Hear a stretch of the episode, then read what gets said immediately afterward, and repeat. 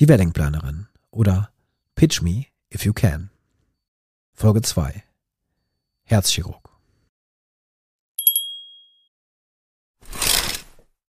Ob das, was ich Ihnen im Folgenden erzähle, wirklich so stimmt oder nicht, kann ich nicht garantieren. Die Erinnerung, das wissen wir alle, kann uns schließlich ganz schön täuschen. Vor allem, wenn es um etwas geht, das vier Jahrzehnte zurückliegt und die Person, die sich daran erinnert, also in diesem Falle ich, damals noch nicht mal in der Schule war. Wäre ja alles nicht so schlimm, wenn es Zeuginnen gäbe. Meine Mutter zum Beispiel. Aber das ist mein Problem. Und da spielt zum zweiten Mal die Erinnerung eine seltsame Rolle. Ich bin mir nämlich sicher, dass meine Mutter selbst diese kleine Geschichte eine Zeit lang gerne in geselligen Kaffeerunden erzählt hat. Ganz stolz darüber, was ich da schon ganz alleine auf die Beine gestellt habe. Da muss ich dann so in der Grundschule gewesen sein. In meiner Wahrnehmung ist die Geschichte nämlich vor allem durch diese späteren Erzählungen zum Mythos geworden. Nun aber zum Problem an der Sache. Als ich meine Mutter vor ein paar Jahren ganz selbstverständlich auf diese Geschichte angesprochen habe, wusste sie nicht, wovon ich überhaupt rede. Okay, kein Wunder. Diese Sache ist nun mal fast 40 Jahre her und im Leben meiner Eltern hat sie definitiv keinerlei Rolle gespielt. Bei mir ist das anders. Ich habe diese Geschichte, vor allem die spätere Erzählung davon, verinnerlicht. Und ich bin mir ziemlich sicher, dass ich mich durch sie auch mein Leben lang immer ein bisschen selbst definiert habe. Aber wie gesagt, Erinnerungen können trügen. Ich habe keine Beweise mehr dafür. Also schlage ich vor, Sie entscheiden selbst, ob Sie die Geschichte am Ende glauben oder nicht. Ich persönlich finde ja, dass es viel zu viele Details gibt, als dass ich mir das ausgedacht haben könnte. Aber nun ja. Ich muss so fünf oder sechs Jahre alt gewesen sein, vermute ich. Das ist weniger wichtig als die Tatsache, dass ich noch nicht schreiben konnte. Also definitiv keine Sätze oder längere Passagen jedenfalls. Aber ich hatte ein Kasperle-Theater, so ein rotes aus Holz mit einem weiß-blauen Vorhang. Ich habe es von meinen Großeltern irgendwann zu Weihnachten bekommen, glaube ich. Und ich hatte die üblichen Figuren. Kasperle, Seppel, Gretel, die Hexe, den Polizisten, den Räuber und den Teufel. Ach ja, und die Großmutter und das Krokodil natürlich. Und dann habe ich mich eines Nachmittags mit meiner Mutter an den Küchentisch gesetzt und ihr ein Theaterstück diktiert. Für diese Figuren. Sie hat es aufgeschrieben. In ein altes blaues Schulheft, das später noch mehrere Jahre in meinem Kleiderschrank gelegen hat. Eigentlich war es ein altes Schulheft von meiner Tante, also der Schwester von meiner Mutter, das irgendwie übrig geblieben und weitgehend leer war. Ich glaube, es war nur ein einziger kleiner Aufsatz drin, über den Rhein oder so. Okay, ich habe ihr also dieses Stück diktiert. Es waren vielleicht vier oder fünf Seiten, nicht wirklich viel jedenfalls. Und dann haben wir an einem anderen Tag die Kinder aus unserer Nachbarschaft eingeladen und eine Vorführung veranstaltet. Es gab Kakao, Gummibärchen und neben mir haben noch ein paar andere Leute beim Spielen der Figuren geholfen. Ob wir das Ganze vorher geprobt haben, weiß ich nicht mehr. Ich weiß auch sonst nicht mehr viel. Aber ein Moment hat sich bis heute in meinem Kopf festgesetzt. Der Polizist wurde von unserem Nachbarsjungen Timo gespielt. Und der Polizist war mit mehreren anderen Figuren im Wald, weil etwas gesucht werden musste. Es war auch ein bisschen dramatisch, meine ich. Und plötzlich, in so einem Moment, wo die Spannung vielleicht sogar ihren Höhepunkt hatte, sagte der Polizist das, was auch im Skript stand. Ich muss mal eben Pipi machen. Und die ZuschauerInnen haben sich nicht mehr eingekriegt vor Lachen. Diese Szene, dieser kleine Satz war das Highlight des Stücks. Ich wusste damals natürlich nichts vom Ausdruck Comic Relief, also dem Stilmittel, das in spannenden Werken dazu genutzt wird, um die Spannung kurzfristig mit Humor abzubauen. Aber was ich damals verstanden habe, war, Humor oder zumindest große Emotionen entstehen, wenn etwas Unerwartetes passiert. Wenn hier zum Beispiel eine Figur wie der Polizist, also eine Respekts- und Autoritätsperson, etwas völlig Unpassendes und Banales sagt. Und das auch noch in Kindersprache. Mit der Erwartungshaltung des Publikums sprechen ist gut, habe ich mir seitdem gemerkt. Vielleicht habe ich diese Folgerung aber auch gerade jetzt in diese Erinnerung hineininterpretiert. Ich weiß ja noch nicht mal, ob diese Erinnerung überhaupt real ist.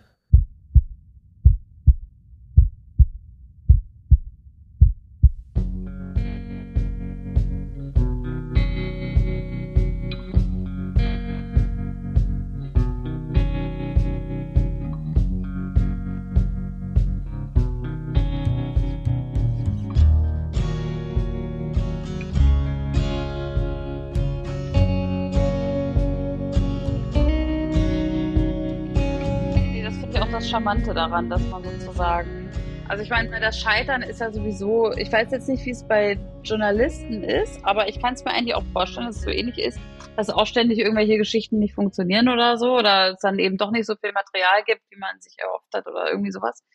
Aber grundsätzlich ist ja das Scheitern eh Teil, also eigentlich, man sieht am Ende nur so die Glanzpunkte, aber man scheitert ja viel häufiger, so als, als es gelingt. Und im Fernsehen sowieso. da kommen wir auf jeden Fall noch intensiver zu. Hab, Sie hören genau mich da gerade mit Anne also Rabe ähm, sprechen. Anne ist Autorin und sie schreibt Drehbücher für ziemlich erfolgreiche Serien im deutschen Fernsehen. Ich wusste ziemlich schnell, dass Anne meine zweite Gesprächspartnerin in diesem Podcast werden sollte. Sie wissen schon, dieser Podcast, der meinen Weg begleiten soll, wie ich aus einem drei Jahre alten Tweet über eine Städteplanerin im Wedding und die zeitgleichen Hochzeiten ihrer Kinder eine Serie machen will.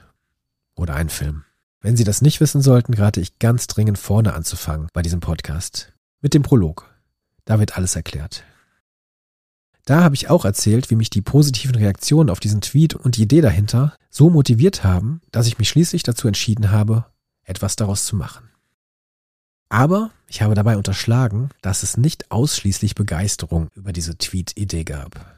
Okay, es gab genau eine Reaktion, die etwas kritisiert hatte, aber vermutlich kennen Sie das auch. Genau dieser eine Kommentar sticht alle anderen aus. Sie haben ihn sofort im Fokus, sie umkreisen ihn immer wieder. Für mich jedenfalls war klar, jetzt fliegt das alles auseinander. Jetzt kommen die wirklichen Profis und vor allem diejenigen, die mich nicht kennen, denn Anne war durch die Antwort von Tristan auf den Tweet aufmerksam geworden. Und die führen dir jetzt mal vor Augen, was für ein Quatsch du dir da zusammengereimt hast. Also was sie genau geschrieben hat, tut jetzt erstmal nichts zur Sache. Aber natürlich hat sie es ungewollt geschafft, bei mir die Knöpfe zu drücken, die sofort die Selbstzweifel an mir und meiner Idee anschalten. Es ist allerdings auch wirklich einfach, dieses Programm in mir zu aktivieren. Glücklicherweise bin ich allerdings auch niemand, der an dieser Stelle in Selbstmitleid versinkt. Zumindest für den Podcast, das war mir ziemlich schnell klar, ist eine Person, die das ganze Unterfangen eher kritisch betrachtet, Gold wert. Denn nur mit dieser Perspektive kann ich meine Geschichte auch wirklich gut machen. Ich kann sehen, was ich vielleicht nicht bedacht habe, oder ich kann halt entscheiden, dass es nicht so schlimm ist, dieses oder jenes halt nicht zu beachten. Aber ignorieren will ich das auf keinen Fall. Erfreulicherweise hat Anne dann auch sofort zugesagt, als ich sie gefragt habe, ob sie mit mir für den Podcast darüber sprechen würde. Wie gesagt, wir kannten uns vorher ja überhaupt nicht und deswegen an dieser Stelle direkt schon mal ein Vielen, vielen Dank für das Vertrauen. Und überraschenderweise, also zumindest für mich, befanden wir uns schon nach wenigen Minuten in so einer Art Pep-Talk.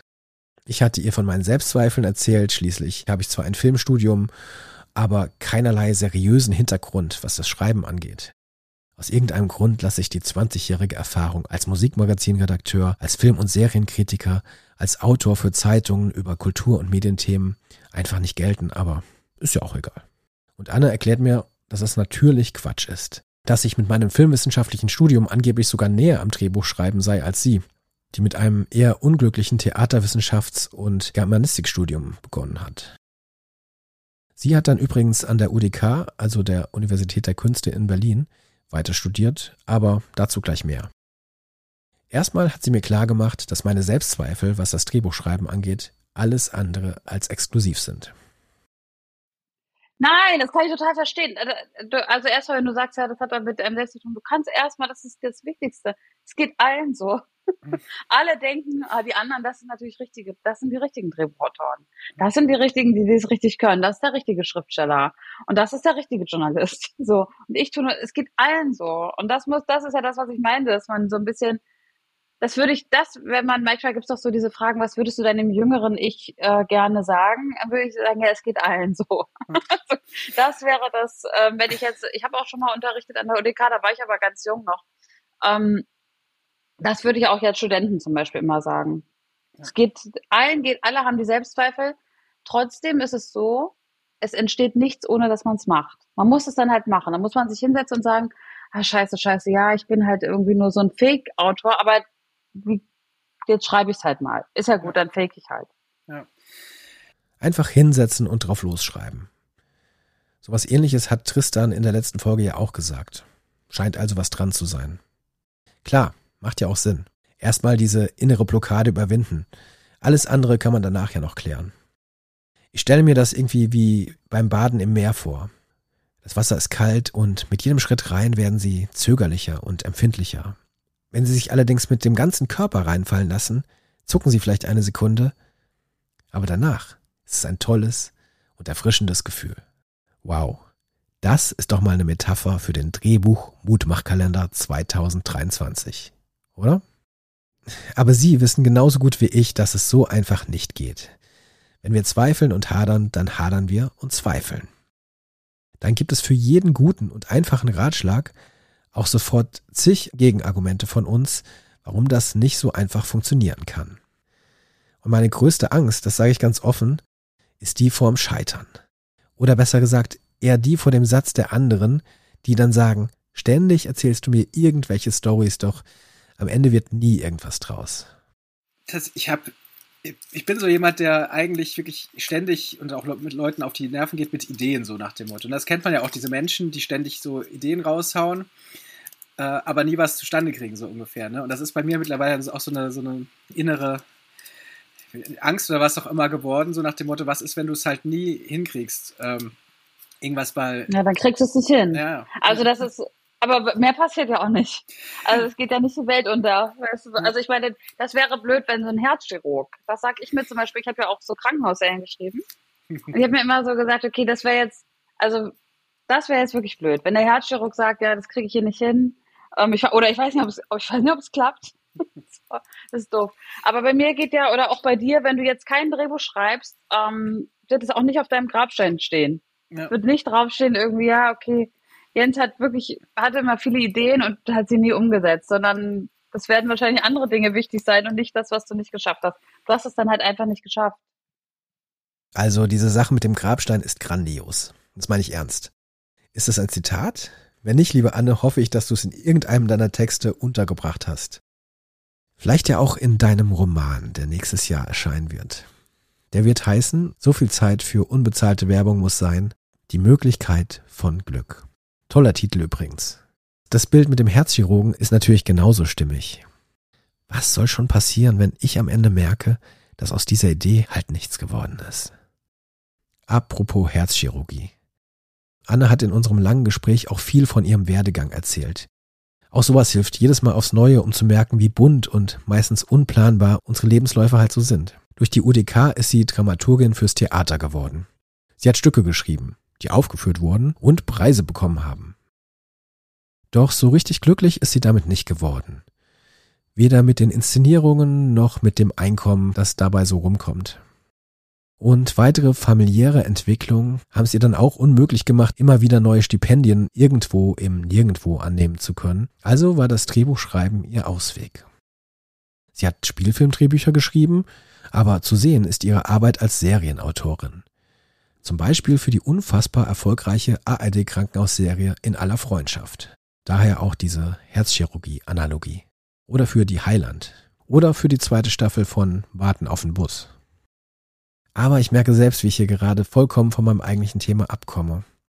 Hier geht es schließlich um meine Serienidee, die Weddingplanerin, und Anne hatte nicht so begeistert auf meinen Tweet reagiert. Und ich fand es gut, mit ihr darüber zu sprechen. Sie erinnern sich vielleicht.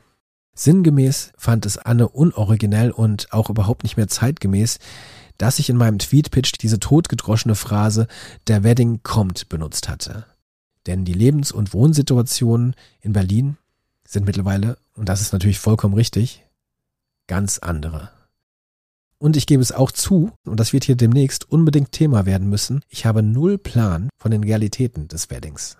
Doch wo wir am Anfang schon mal von Erwartungshaltung gesprochen haben, Anne knüpft überhaupt nicht an das Thema Wedding und die Kritik an diesem Spruch an. Da, wo ich harte Worte und das Aufzeigen offensichtlicher Fehlschlüsse in meiner Idee erwartet hatte, setzt sie ganz anders an. Aber äh, ja, genau, das ist im Grunde der, ja. der Pitch. Der, der Twitter-Pitch. Das ist sozusagen, ja, genau.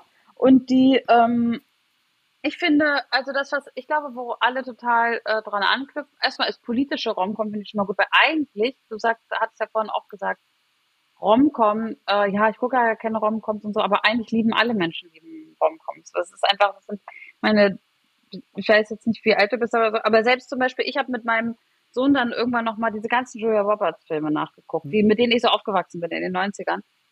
Und die sind einfach auch toll geschrieben. Klar, jetzt kann man wieder Frauenbild und so kann man noch mal ein bisschen, aber die sind einfach alle toll geschrieben. Die sind also eigentlich perfekt. so. Und das ist deswegen es gucken alle gerne und deswegen kann und politisch hat man natürlich, das gab es glaube ich wirklich noch nicht oder ist jetzt nicht so so ein Genre-Mix ist irgendwie gerade auch ganz in. So. Aber ähm, was glaube ich das angespielt hat, dieses mit dem der Wedding kommt, ist ja eigentlich glaube ich so ein, Nost so ein Nostalgie-Moment. Also das ist, glaube ich, das, warum darauf alle so abfahren. Sozusagen, weil sie jetzt eigentlich, ach ja, das war die Zeit, als wir nach Berlin kamen, da hat man mal gesagt, der Wedding kommt. So, das geht natürlich schneller am Kopf. Und damit fühlt man sich irgendwie wohl. Und eigentlich fühlt man das witzig, weil man war jung und hat irgendwie, und es war, das war eben eine andere Zeit und Berlin war auch eine andere Stadt. Mhm. So, und irgendwie auch eine coolere Stadt. Ähm, vielleicht ist das das so, was, was das erstmal so auslöst. Ansonsten ist es ja, wie du selber gesagt hast, ja, weder viel noch wenig. Also es steckt was drin. Ähm, und ich würde jetzt auch nicht sagen, es ist totaler Murks. Aber ich würde mich an der Stelle immer fragen, weil du hast heute schon mehrmals gesagt, ja, aber eigentlich ist das nicht mein Thema. Aber eigentlich, aber, aber ich finde es trotzdem auch ganz cool, so, dass du dich nochmal fragst, was ist denn das, was du daran eigentlich cool findest? Also du selber. Mhm. So, also was ist, wenn man jetzt sagt, okay, Wedding kommt, kann man eigentlich heute nicht mehr erzählen, weil das gibt's nicht mehr. Aber es gibt anscheinend so ein nostalgisches Bedürfnis nach einem Berlin, wie es damals war. Vielleicht kann man es halt trotzdem reinbauen, gerade in den Wedding. Vielleicht findet man da eben doch so ein, so ein Hinterhof, wo alle nett zusammenleben oder keine Ahnung. Irgendwie das ist jetzt alles nur so in die Tüte gesprochen. Ja, ne? darum geht's, darum geht's. Also ich möchte ja. von dir jetzt keine Anleitung, wie ich das machen soll, sondern tatsächlich. nein, nein, aber das wäre, hm? das wäre die Handlungsanweisung, die ich dir geben würde, zu sagen, ja, warum interessiert dich das denn immer noch nach drei Jahren? Weil irgendwas ist da ja, egal jetzt ob Erfolg oder nicht, ob das nachher irgendwie die Megaserie wird, aber es ist ja zumindest so, es gibt da was, andere springen auch drauf an, rauszufinden, was das eigentlich ist. Gute Frage was interessiert mich denn eigentlich an diesem Thema? Warum bin ich nach drei Jahren immer noch überzeugt davon, dass es eine gute Geschichte werden könnte? Und warum will ich die erzählen? Anna hat recht. Ich habe in unserem Gespräch ein paar Mal darauf hingewiesen, dass ich normalerweise ganz andere Geschichten erzählen will. Die sind oft eher düster, vielleicht etwas skurril. Aber eine politische Romcom? Tja, ich mag schon diesen seltsamen Mix. Aber das kann ja noch nicht der Grund sein. Ich werde wirklich mal darüber nachdenken müssen. Beim Nachdenken über die Geschichte sind mir zudem noch ein paar ganz andere Dinge aufgefallen. Nämlich wie viele Leerstellen so ein Pitch hat, die von mir als Drehbuchautor gefüllt werden müssen. Eine davon ist offensichtlich, wenn man sich die Idee nochmal vor Augen führt. Wir haben die gestresste Städteplanerin aus dem Wedding auf der einen Seite und ihre Kinder, die ihr alle zeitgleich eröffnen, dass sie in nächster Zeit heiraten werden, auf der anderen Seite. Aber irgendwo zwischen Weddingplanerin und Kindern muss es ja noch einen Mann geben. Was macht der eigentlich? Leben die noch zusammen? Oder sind die geschieden? Und warum? Oder lasse ich ihn einfach ganz weg, weil er gestorben ist? Aber woran? So viele Fragen, die sich durch diese eine Figur öffnen, die noch nicht mal erwähnt wurde bislang.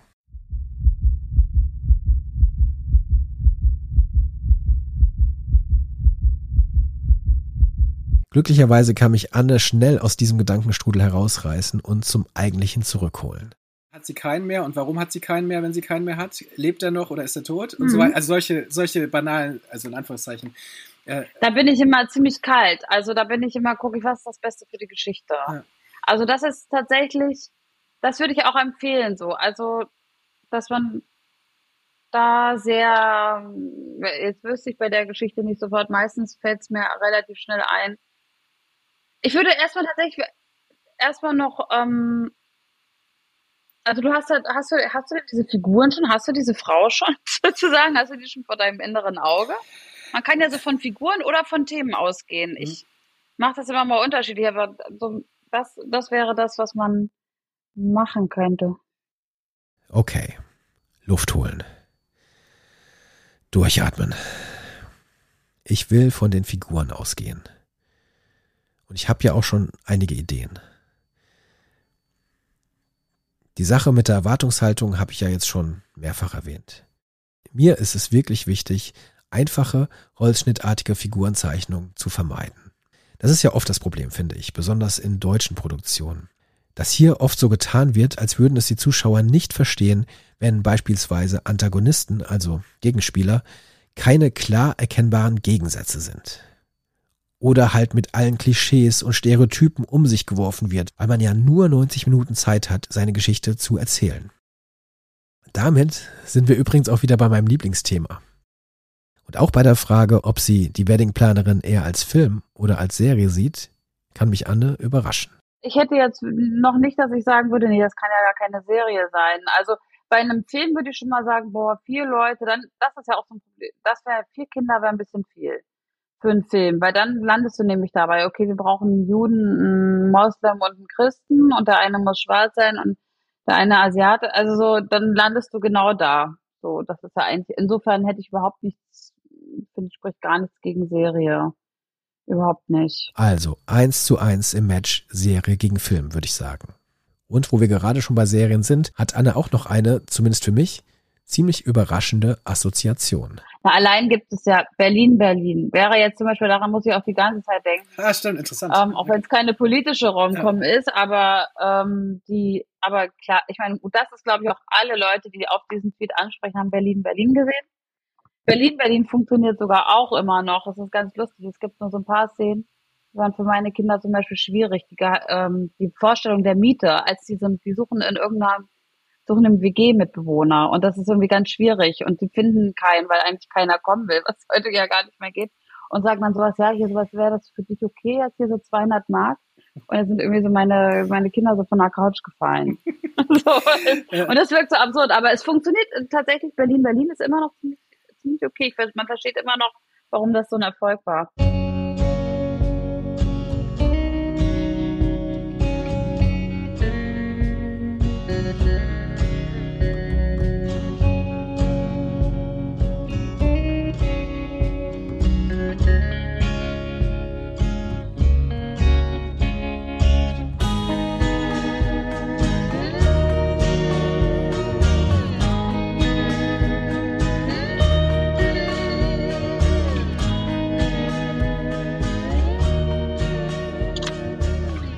Du hast aber auch noch was gesagt, was ich, wo ich vorhin dachte, was total wichtig wäre, wenn du jetzt ein Papierchen schreibst. Weil du sagst vorhin bei deinem Pitch, ja, der ist so schön kurz und dann kann da jeder so rein ähm, was reinprojizieren. Das ist auch wichtig für so Papierchen für Sender und ähm, Produktionsfirmen. Nicht zu viel schreiben. Umso mehr man schreibt, umso mehr ist es angreifbar. Umso mehr machst du irgendwas, was irgendwem nicht gefällt. Das muss gar nicht verkehrt sein, aber du machst, oder es ist tatsächlich irgendwas schief was dann jemandem, der es liest, ähm, sofort auffällt. Also immer so möglichst knapp wie möglich. Weniger ist mehr. So, aber also tatsächlich, es ist so. Wie würdest du denn jetzt mal von rein praktischer Seite das denn sagen? Also was mhm. wäre jetzt das erste, nehmen wir an, jetzt kommt ja dann, würde als erstes mal so ein, wirklich so ein Pitch kommen, also so ein ausgeschriebener Pitch. Wäre das dann ein Pitch eher, ich meine, oder ja, doch, das wäre, wäre das eher eine halbe Seite, wäre es eher eine Seite. Und dann, also es ist ja normal so Ach, für eine, Pitch-Exposé. Für eine Serie können es auch drei Seiten sein. Genau, also doch eher schon, eine Serie was, man so, auch drei was man so als Exposé äh, sonst auch äh, genannt hätte, früher so drei Seiten. Oder, ne, ich meine, die Terminologie ist auch äh, schwierig. Aber, ja, das ist so, ist es, also es ist, ähm, dass diese, diese Begriffe, das sind auch jede Produktionsfirma versteht dann wieder was anderes drunter und so, das ist alles Murks. Das hat in Deutschland, also ich glaube, in Amerika ist es ziemlich klar abgesteckt, aber in Deutschland ist das nicht so. Also natürlich wäre es cool, sowas wie ähm, anderthalb Seiten. Das ist oder zwei Seiten. Jetzt, wenn, wenn du sowas hast, können aber auch zweieinhalb oder drei sein. Wenn es ist, dann machst du erstmal sozusagen die Idee, dann machst du genau tatsächlich sowas wie so eine Art Logline, die oben drüber steht, dass man es gleich versteht. Und dann fängst du schon so, wenn du jetzt sagst, du hast da eine eine Frau, eine alleinerziehende Frau mit vier Kindern, ja, musst du schon ein bisschen was schreiben. Du musst zu jedem Charakter irgendwie so ein bisschen präzise, es muss klar sein, wo fängt denn das an und wo hört denn das auf. Insofern glaube ich, wenn du jetzt sagst, okay, du machst sechs mal 45 Minuten Folgen, ich würde wahrscheinlich sowas schreiben, eben so einen Satz drüber, ja, das, was du da als Pitch hast oder so, also klar, der ist es jetzt nicht, aber mhm. den. Und dann sagen so die äh, bisschen mit der Figur anfangen und zwar szenisch möglichst, also meinetwegen erste Szene, wie erleben wir die und dann schreibst du so ein bisschen, was in der Serie passiert. Und am Ende, ähm, wo sozusagen, worauf ja, worauf es hinausläuft. So ein bisschen vielleicht so, wie die erste Folge aussieht oder so. Ja. So, ähm, Ja, cool. Ja. sowas würde ich machen. Also so ein Papierchen. Und dann ist auch immer so, dann kann man sich überlegen, dass man es auch so ein bisschen visualisiert. Also jeder soll ja das Gefühl, soll eigentlich sofort die Redaktion oder Produktionsfirma muss das sofort vor Augen haben. Muss, auch wenn das, es muss nicht das sein, was am Ende bei rauskommt, aber sie muss sofort was vor Augen haben. Das hast du ja auch vorhin schon gesagt. Jeder hat dann so mit dem Ja im Wedding oder so und da, das muss auch passieren, wenn man das liest. Man muss sofort äh, wissen, ah ja, so sieht's aus. Mhm. So, wenn, ähm, also dass man auch Attribute oder so findet für die Figuren, der, wo sofort jeder was versteht. So, oder auch genau auch die Farbe der Serie. Zum Beispiel eben ganz wichtig, das Genre. Ähm, wie ist denn der Humor? Was ist denn das für ein Humor? Ist das irgendwie, weiß ich nicht, dick und doof oder ist das, weiß ich nicht, rig- Ja. man kann auch immer, was auch immer super ist, Refer Referenzen. Mhm. Man sagt, ja, ähm, Vorbilder sind Afterlife und ähm, House of Cards. Eine Mischung aus Afterlife und House of Cards. Okay. So, keine Ahnung, weißt du so. Ähm, das ist immer super. Das, äh, dass man, dann hat man so eine Farbe, kriegt man sowieso eine Farbe Mhm. ähm, rein, dass man so weiß, ja, oder eben Berlin, Berlin oder anknüpfend an. Ja. Ähm, die Leute, die damals nach Berlin gekommen sind, weil sie Berlin, Berlin gesehen haben, ähm, sind jetzt erwachsen geworden, die Stadt ist eine andere geworden. Zack, zack. So. Also Okay. weißt du, so in diese, so, sowas. Äh, was fällt mir da denn? Warte mal, die, ja, so würde ich es an. Ach so, muss halt so ein Papier, muss, ach genau, und dann manchmal hilft auch so, wenn man ein Foto macht. Mhm. Ich mache mal ganz gerne äh, ein Foto rein in die, das ist auch nicht von mir, aber sage ich jetzt nicht von wem, aber ich mache mal ein Foto und ich habe vor kurzem hab ich auch mal so ein Exposé von jemandem gehört, da saß richtig so ein, da war das Bild sozusagen, da war der Text und das sah, erstmal denkt man jetzt, das klingt ja schrecklich, aber es sah eigentlich cool aus, war ein Foto hinten von, ähm, also wie so ein Hintergrundbild, Mhm. dass man, das klingt jetzt erstmal scheiße, aber dass man so wie das Hauptmotiv im Hintergrund so blass, ist nicht. Aber dass man es ein bisschen visualisiert, das ist schon, ist schon gar nicht so schlecht. Wenn man ein prägnantes Bild, wegen so wie Müllerstraße, weißt du, so ein Bild von Mhm. der Müllerstraße, hast du, packst du drauf. So, so Ja. sieht's aus. Ja, verstehe. Ja, ist guter, guter Hinweis auf jeden Fall auch, ja. Stimmt schon.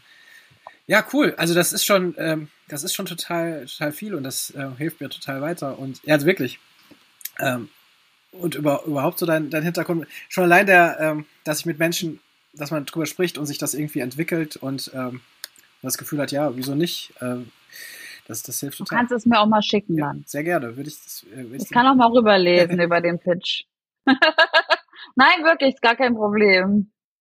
Ich habe diesen Teil unseres Gesprächs in voller Länge drin gelassen, weil ich glaube, dass er einfach aus praktischen Gründen ungemein hilfreich ist. Zumindest für alle, die gerade damit anfangen, in dieses Thema einzusteigen. Und einen gewissen Servicecharakter hatte ich ja auch mal versprochen, ganz am Anfang. Ich kann Anne wirklich gar nicht genug dafür danken, dass sie diese ganzen Tipps und Hinweise einfach so raushaut. Müsste sie ja nicht. Als gute Autorin schließt sie am Ende sogar den Bogen und bringt das ursprünglich von mir mit ihr geplante Thema für diesen Podcast, nämlich das Kritisieren meiner Idee, nochmal mit rein. Total gern. Können wir auch dann nochmal drüber sprechen, Ja. sozusagen live, wenn ich dich Ja. auseinanderlehne. Ja, sehr gerne. Nein, aber dieses, das hattest du ja vorhin gesagt mit dem, äh, mit der Kritik sozusagen, dass man, dass du dann da so schnell darauf eingehst. Das, äh, das musst du dir auf jeden Fall abgewöhnen, weil natürlich ist das so, ich gucke immer auf Stoffe, dass ich erstmal so gucke, mhm, finde ich jetzt gut, nee, irgendwas stimmt nicht, was stimmt daran nicht? Und dann Ja. sofort so sagen, ja, das stimmt nicht. Und dann muss man aber natürlich, weil es gibt überhaupt gar keinen Stoff, es gibt überhaupt noch gar keine Idee, was ich jemals erlebt habe, dass ich von jemandem eine Idee gehört habe, wo ich habe, das stimmt alles dran. Kannst du bitte aufschreiben, kannst das gibt's nicht. Das gibt es einfach nicht. Es ist immer irgendwas, wo man sein, da findet man seine, seine eigenen Formulierungen toll. Ich lektoriere ja gerade meinen meinen Roman, der ähm, jetzt herauskommt. Und das ist so, wo ich dann auch so, wo ich kann mich beömmeln übersetze, wo ich so denke, ja, das hat ja jetzt richtig, hast du wieder richtig verliebt in deine eigene Sprache. Und es ist totaler Murks, es ist überhaupt nicht logisch, was da drin steht. Und so ist es natürlich auch mit Serienkonzepten oder so. Dass man natürlich immer seine eigene Eitelkeit, seinen eigenen Quatsch. Ähm, deswegen mit Kritik, ja, dann lieber denken, ja, okay, wie, stimmt, ja. Okay, was, was interessiert mich denn daran oder wie kann ich es denn ändern? Was Ja. ist denn das, die Lösung? Sind alles nur dornige Chancen. Ja, okay, dann werde ich jetzt. ich lasse das jetzt mal so stehen. Wir haben Genau. genau. Ja, genau. Ähm, Redaktionen sind, Redaktionskonferenzen, Drehbuchbesprechungen sind nur dornige Chancen. Furchtbar, ja. Ich sag dir, du wirst dann einiges erleben. Du wirst viel Spaß haben. Ich lasse das jetzt einfach mal so im Raum stehen. Nach dem Gespräch mit Anne ist mir jedenfalls klar geworden, dass ich mich dringend an die Arbeit machen muss. Schreiben und überlegen, was ich will. Und warum. Sie ist nämlich nicht die einzige Expertin, die mich genau darauf hingewiesen hat. wenn du etwas schreiben möchtest, was du selber toll findest, was du selber dir angucken würdest und was dich selber berührt, dann würde ich als allererstes fragen, was hat das mit mir selber zu tun? Was, also, weil wenn ich das lese, den Pitch, dann finde ich den auf so einer, auf, auf so einer, auf so einer Verkaufsebene ganz gut, ne? Also ich finde den irgendwie, das kann ich mir vorstellen, dass das Leute kaufen würden und dass es dafür einen, Markt gibt es berührt mich jetzt innerlich noch nicht, äh, dass ich sage, ah, da sehe ich mich jetzt aber drin. Das ist Alexander Lind. Im Gegensatz zu Anne kenne ich ihn ganz gut. Er war unter anderem Head-Autor für die gefeierte Jugendserie Druck und hat die ebenfalls ziemlich gefeierte und ausgezeichnete Serie Mappa erfunden. Ich habe mit ihm schon früher zwei ausführliche Podcast-Gespräche geführt. Er war zum Beispiel auch mein absoluter Wunschgast für die letzte Folge meines Serienreif-Podcasts Deutschland in Serie. Und er war auch einer derjenigen gewesen, die mich unter dem Tweet dazu ermutigt hatten, die Weddingplanerin-Idee aufzuschreiben. Deswegen hat mich diese Aussage von ihm dann doch ziemlich überraschend getroffen. Sollte ausgerechnet er jetzt derjenige sein, der mir die Schwächen meines Stoffes vor Augen hält?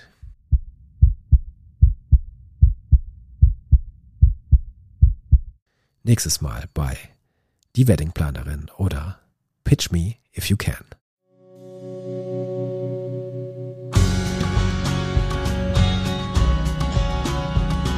Die Weddingplanerin oder Pitch Me If You Can ist ein Podcast von mir, Jens Thiele. Herzlichen Dank an meine heutige Gesprächspartnerin, Anne Rabe. Vielen, vielen Dank auch nochmal an alle, die sich nach den ersten beiden Folgen so positiv zurückgemeldet haben. Danke, danke, danke. Melden Sie sich gerne weiter. Gerne über Twitter, solange es das zumindest noch gibt. Da bin ich at Thiele. Mittlerweile bin ich allerdings auch auf Mastodon. Oder Sie können mir auch per Mail schreiben an mail at serienreif-podcast.de. Ich bin auch bei Instagram. Irgendwo finden wir uns schon. Würde mich auch wirklich freuen, wenn Sie den Podcast weiterempfehlen oder bewerten würden bei Apple oder Spotify. Wir hören uns dann in zwei Wochen wieder. Bis dann.